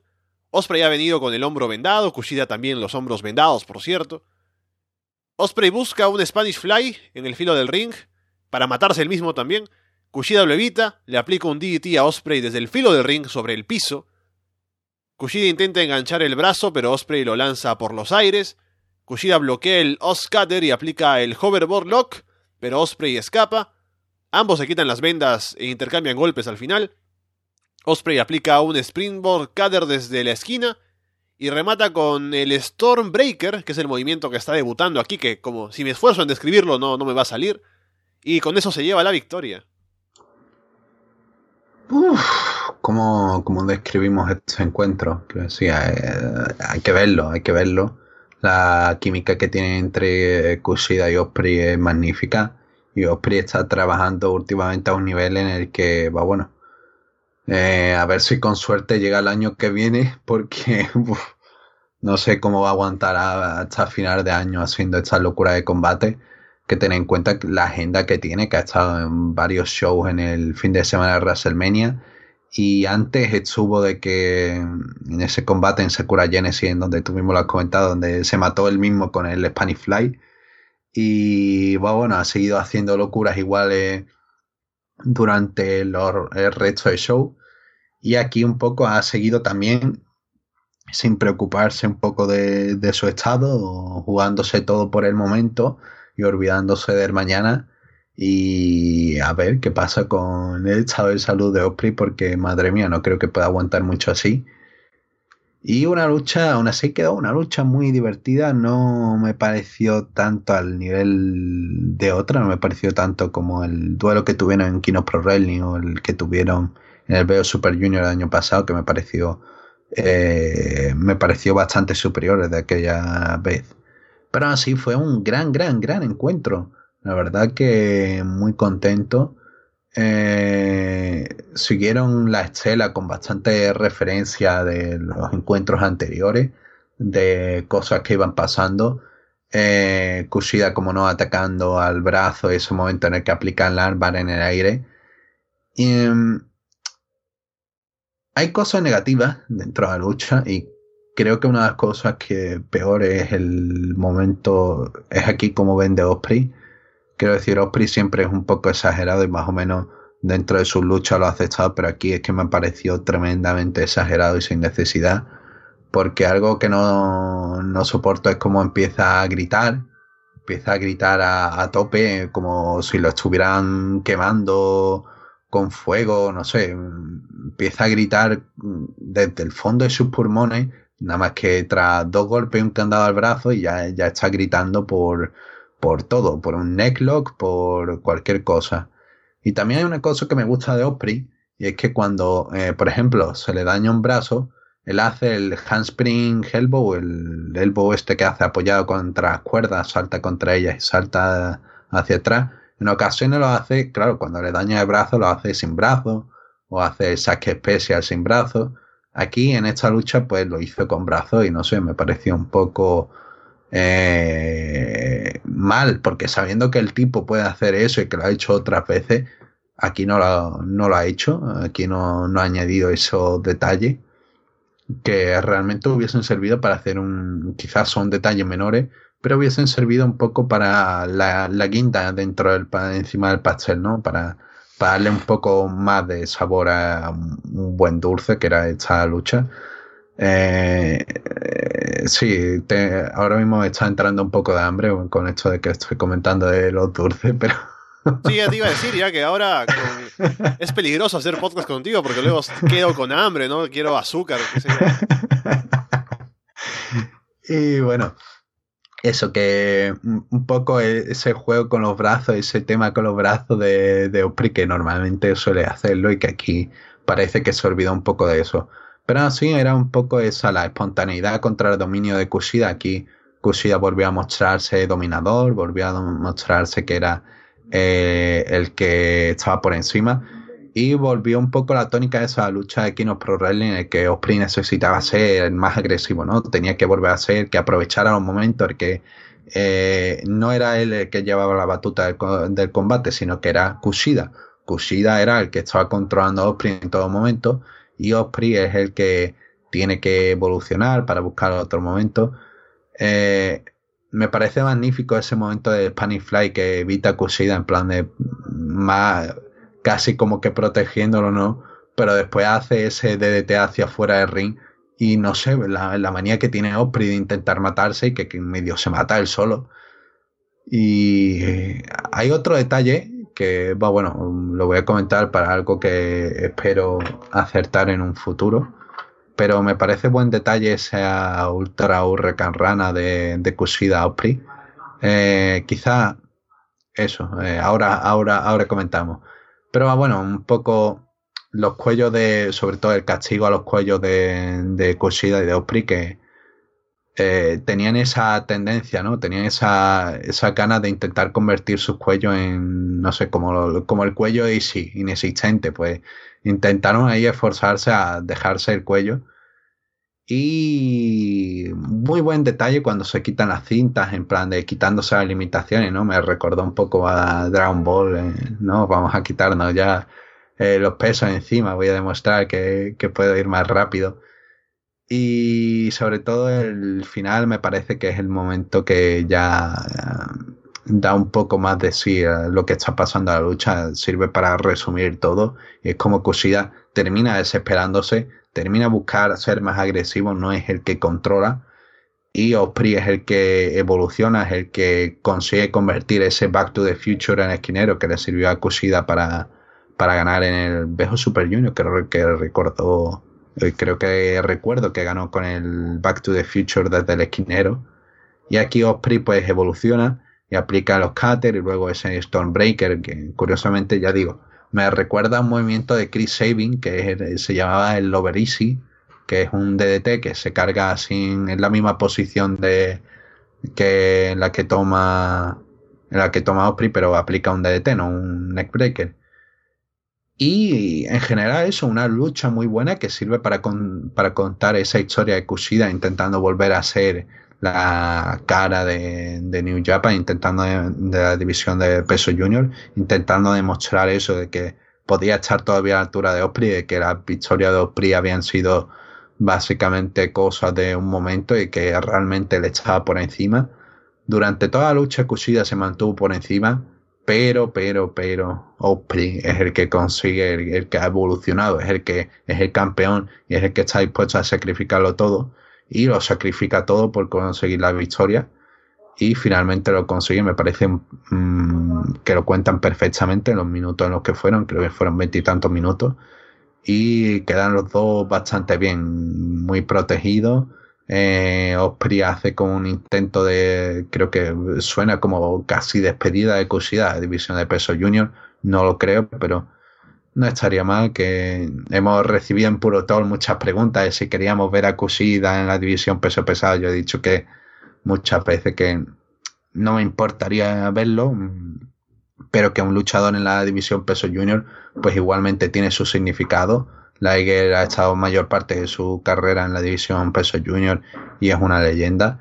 No me parece que le haga falta a Kushida pasar a división peso pesado, pero aún así, con encuentros como el de Okada, con posibilidades, no sé, con tener una lucha contra Tanahashi, la verdad que me llama la atención.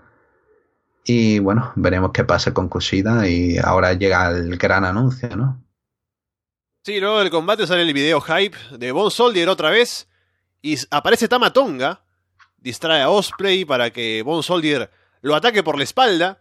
Y como que la gente no reacciona mucho con Bon Soldier porque tendrán el recuerdo todavía, ¿no? Esa escena traumática tal vez de ver algún combate de, Bon Soldier el anterior. Pero Tama presenta al nuevo miembro del Bullet Club, el nuevo Bon Soldier, Taiji Shimori. Es curioso porque el anterior Bon Soldier, eh, Hideo Saito, bueno, se comentó que había salido por problemas con el juego, que lo habían despedido y que por eso había desaparecido de, New Japan. Eh, curiosamente, antes del show, eh, Bon Soldier, bueno, Hideo Saito, eh, Bon Soldier Captain New Japan, publicó en su cuenta de Twitter que Bon Soldier publicó una foto durante el show que estaba viendo un partido de, de béisbol y todo el mundo dijo, ah, bueno, pero Eh, ¿Qué está pasando? A lo mejor es algo para distraer y realmente vuelve, realmente vuelve él. Y le preguntaron, él dijo no, que él no, no estaba en, no estaba en Renlindon Taku, no estaba en la ciudad de Renlindon Taku. Y bueno, tenemos a Ishimori, sorpresa con los Ishimori. Y esto ha generado bastante revuelo en torno a la salida, sobre todo la salida de Ishimori de Noah.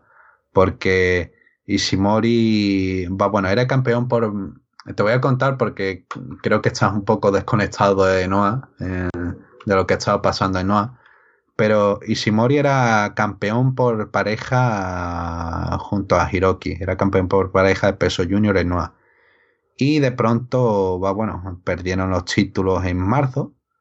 Y al día siguiente de perder los títulos anunció Ishimori que se marchaba.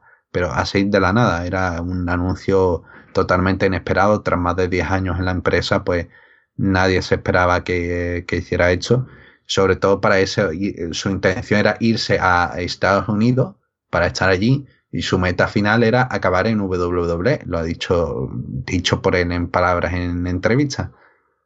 Y que quería eso, quería exposición internacional.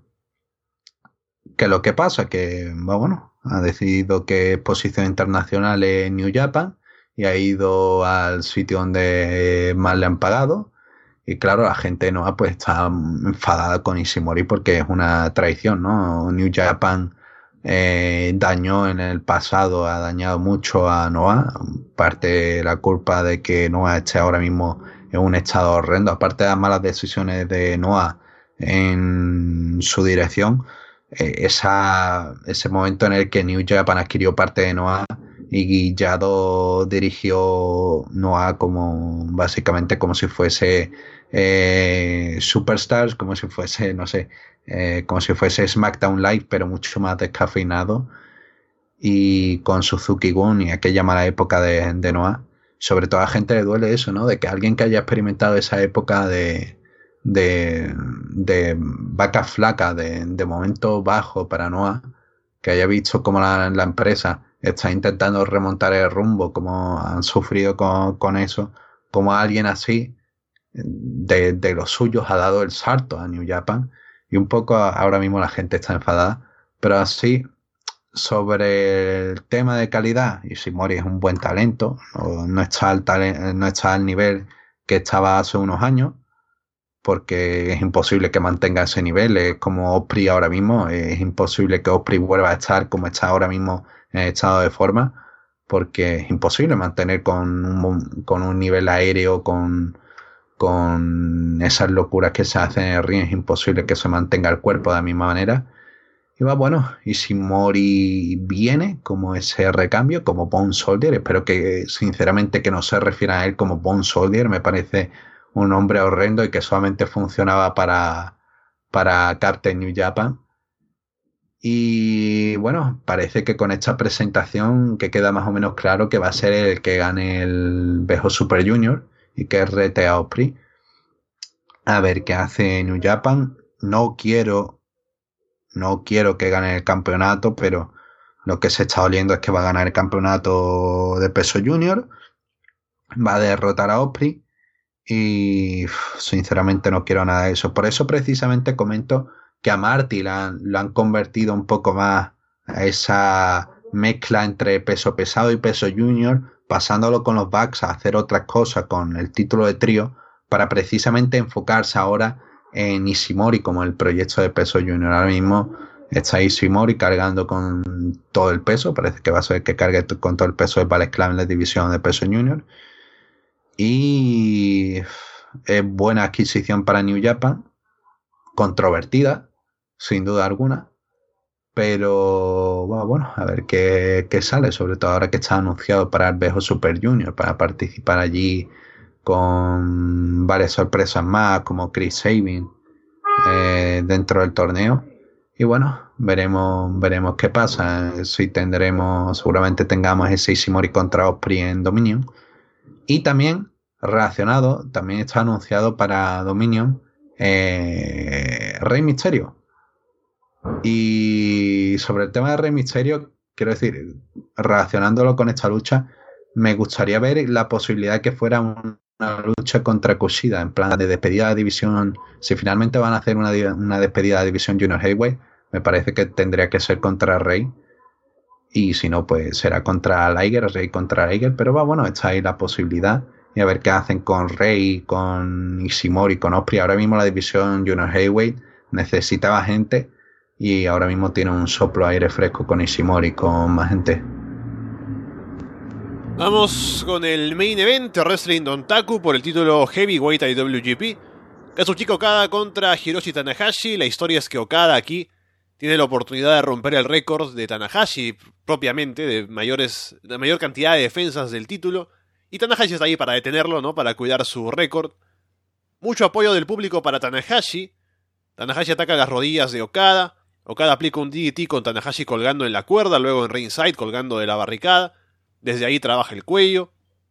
Okada le pone un pie encima a Tanahashi en la lona y la gente abuchea. Tanahashi salta en High Fly Flow Crossbody desde la tercera cuerda hacia afuera. Okada luego le aplica un Tombstone Pile Driver a Tanahashi en el piso. Okada domina, hay mujeres que lloran en el público. Tanahashi hace el comeback. Okada esquiva un High Fly Flow. Tanahashi aplica un Tombstone Pile Driver. Aplica un High Fly Flow a la espalda. Busca otro frontal, pero Okada sube las rodillas. Tanahashi busca otro crossbody, Okada lo intercepta con una dropkick. Tanahashi escapa al Rainmaker por enésima vez, que lo bloquea varias veces, y lo aplica a él, pero Okada sale de la cuenta en uno. Tanahashi se defiende del Rainmaker con duras bofetadas, pero Okada finalmente consigue aplicarlo y se lleva la victoria. Mm. ¿Cuál es tu opinión general sobre la lucha de Sandro? Yo siento que he visto mejores, obviamente, eh, encuentros entre Okada y Tanahashi. Creo que Tanahashi lució un poco, o sea, lució bien, pero no es el Tanahashi de hace años, obviamente también. Pero dentro de todo me gustó mucho, especialmente el storytelling, ¿no? La idea de que Tanahashi es el veterano que quiere defender su récord mm. y está con el apoyo de la gente para ese propósito. Y Okada, pues es el campeón, tiene que defender lo suyo y finalmente derrota una vez más a su eterno rival, que además le bloquea a todos los Rainmakers que intenta hacer y finalmente cuando lo consigue mm. aplicar, gana. Así que en cuanto a storytelling y psicología me pareció genial. En cuanto a acción en el ring de performance, ya no es como era hace años, pero creo que como combate no tengo nada que reclamarle. Sí, quizás es el punto que más destaca la gente, el tema de que la lucha quizás no fue eh, tan física, ¿no? Como por ejemplo la Invasion Attack en 2013 eh, pero así, para mí fue una fue un encuentro magnífico, fue una fue una lucha, eh, un capítulo más épico a la rivalidad. Eh, ¿Sabes a qué me recordó? Me recordó a ver una, una película de Rocky, en plan de el Lace intentando volver hacia arriba, intentando se le ha pasado su época, pero así lucha para, para volver hacia arriba. De hecho, me acuerdo recordar contigo esto, ¿no? De, lo del tema del Go Ace, cómo, cómo lo, utilizaba un poco en plan de mi interpretación de hecho que era un poco de eh, de como de autoayuda, ¿no? De para autoconvencerse, ¿no? Sigo siendo el Ace, sigo siendo el que tiene importancia, sigo siendo, sigo siendo el que está en la cresta de New Japan, pero realmente no es él, sino que es eh, Okada.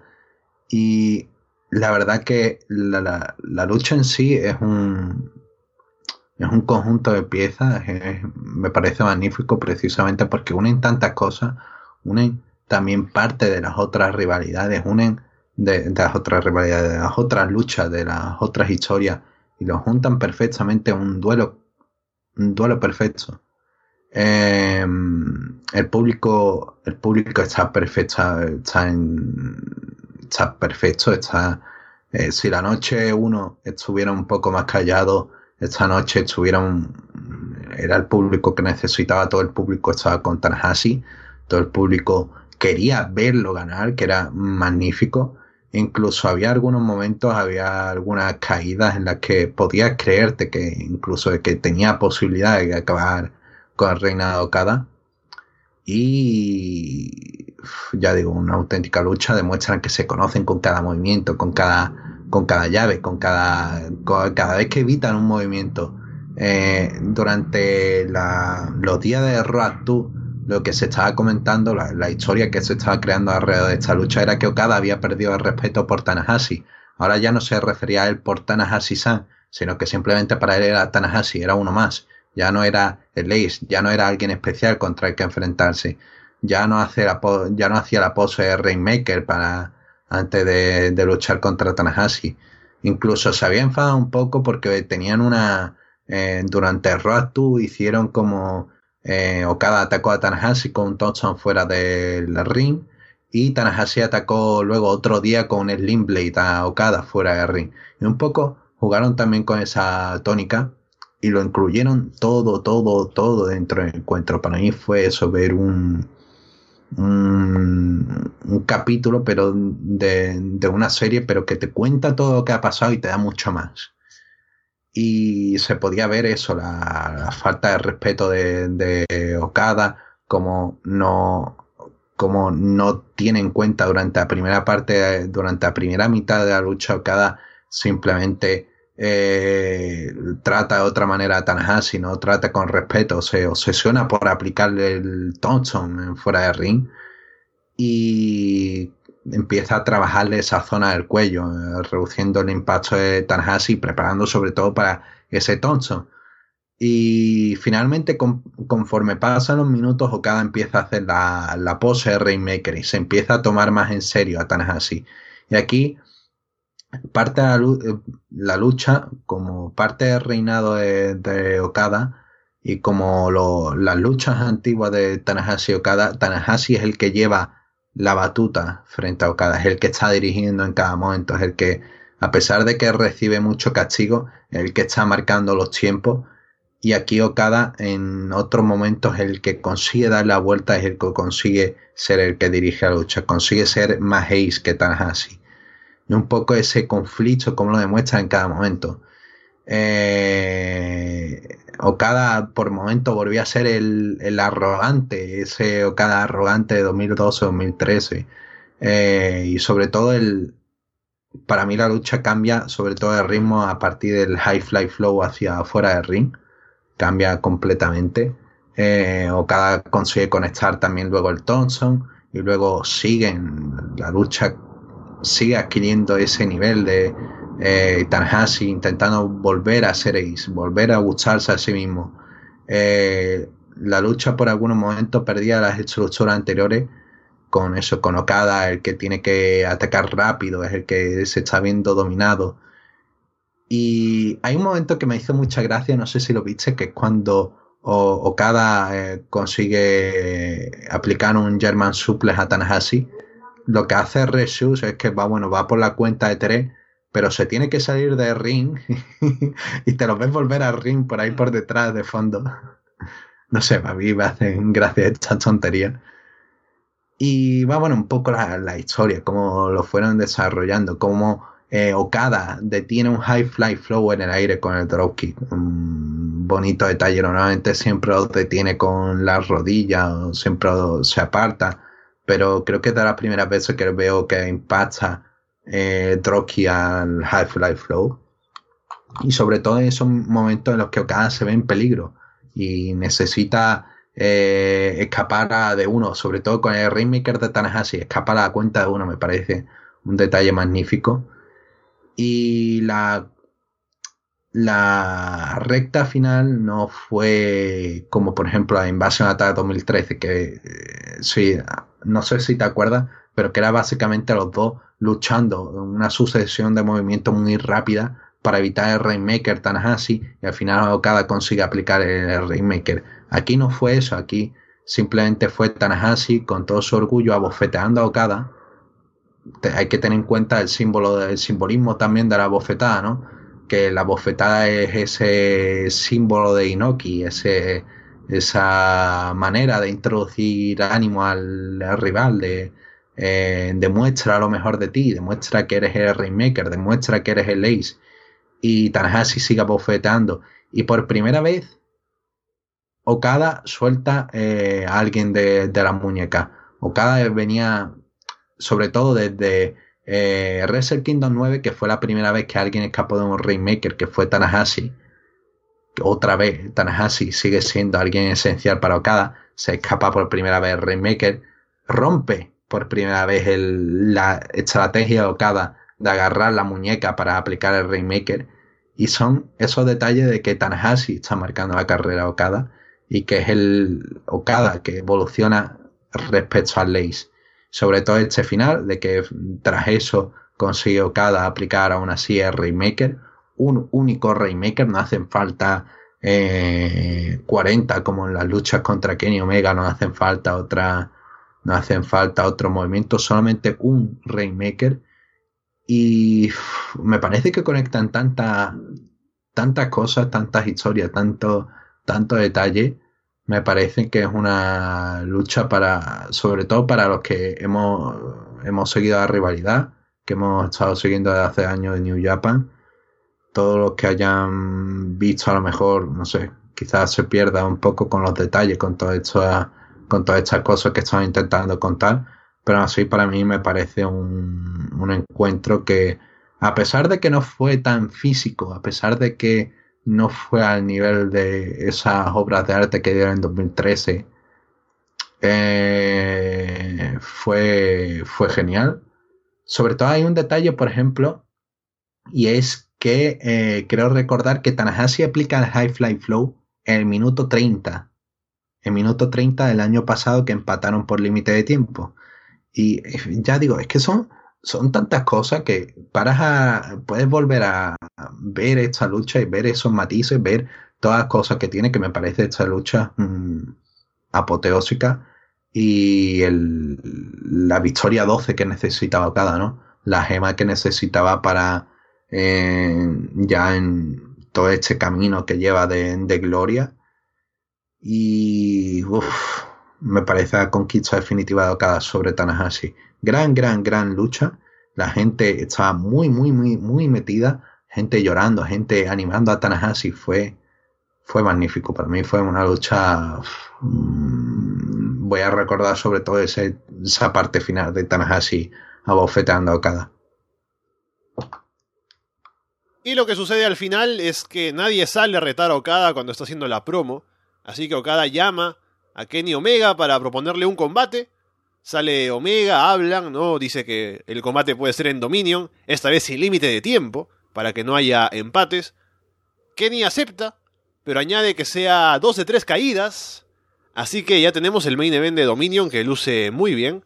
Dos de tres caídas, sin límite de tiempo, Kazuchika Okada contra Kenny Omega un combate de posiblemente hora y media o más, Sí, eh, la verdad que buen main event de Wrestle Kingdom 12 y Wrestle Kingdom 13 y Dios mío, como, como eh, quiero decir, con esto es sin límite de tiempo, se pueden pegar ahí años y años. no, hombre. Eh, aún así, podría hacerse un show yo todo solo, creo. Ya han llegado a una altura de que podrían hacerse las cuatro horas de show o cada contrame. y creo que habría mucha gente que se quejaría, pero unos cuantos que no se quejarían. Yo estaría entre los que no se quejarían. Hace años recuerdo haber visto un combate así, dos de tres caídas, como de hora y media entre Daniel Bryan y Bryan Danielson, ¿sabes? Y sí, sí, sí. sí, sí, sí, sí. Magnífica lucha. Y hay otras tantas grandes encuentros de dos a tres caídas. Me parece la, la estipulación perfecta, ¿no? No necesitan eh, sin descalificación, no necesitan eh, hardcore, no necesitan otras cosas, necesitan ser ellos mismos y para ser ellos mismos necesitan un encuentro largo. Ya se encontraron con la limitación de una hora, han establecido dentro de historia que están limitados por tiempo a una hora y que pasada una hora qué puede pasar, entra dentro de esa incertidumbre y sobre todo dando margen a eso, ¿no? De que Omega puede derrotar a Okada, pero si pasa esa hora. Sobre todo con esas caídas, a ver cómo pueden... Porque es que me recuerda, por ejemplo, la estructura de muchos combates de consejos que son en plan de dos caídas al principio y luego trabajan más la tercera, ¿no? Hacen las dos primeras caídas rápidas, luego ya la tercera definitiva tarda más tiempo sería interesante el ver cómo consiguen incorporar eso, pero dentro de esta lucha, en plan de una, caída a la media hora, otra caída a los 45 minutos y luego ya tienen como 40 minutos más para desarrollar la última caída. Sería interesante ver cómo consiguen eso. Y la verdad que pinta un encuentro genial, un encuentro magnífico.